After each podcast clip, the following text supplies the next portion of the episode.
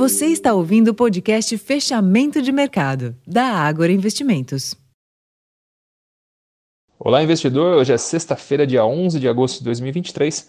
Aqui é o Rosalém e a última sessão da semana foi novamente negativa para o Ibovespa, com o IPCA de julho acima do esperado, exterior mostrando sinais mistos e commodities em alta. Apesar da inflação oficial do país ter superado as estimativas, a abertura do indicador trouxe uma leitura benigna, com itens mais sensíveis ao ciclo econômico mostrando uma melhora gradual e alimentando expectativas de que o Banco Central possa acelerar o ritmo de queda da Selic. Após o dado, as apostas de uma redução de 0,75 ponto percentual já na reunião de setembro, cresceu para 45%, num quadro praticamente dividido com a chance de aumento de meio ponto percentual, que é a indicação atual do Banco Central. No final, o Ibovespa confirmou a nona queda consecutiva, recuando 0,24% aos 118.065 pontos, com um giro financeiro de 25,5 bilhões. Na semana, o índice acumulou uma perda de 1,21%.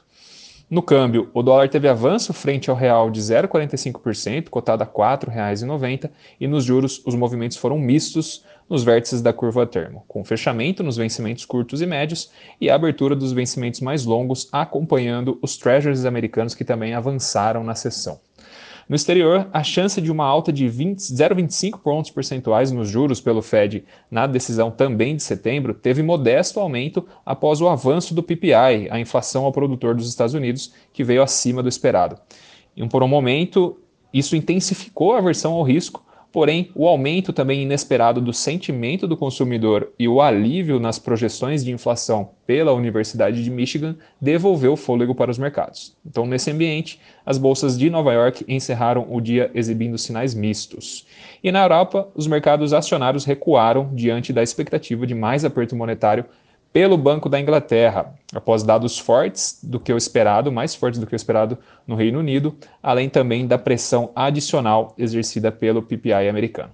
Pessoal, esses foram os principais destaques dessa sexta-feira. Já vou ficando por aqui, desejando um excelente fim de semana a todos. Até mais.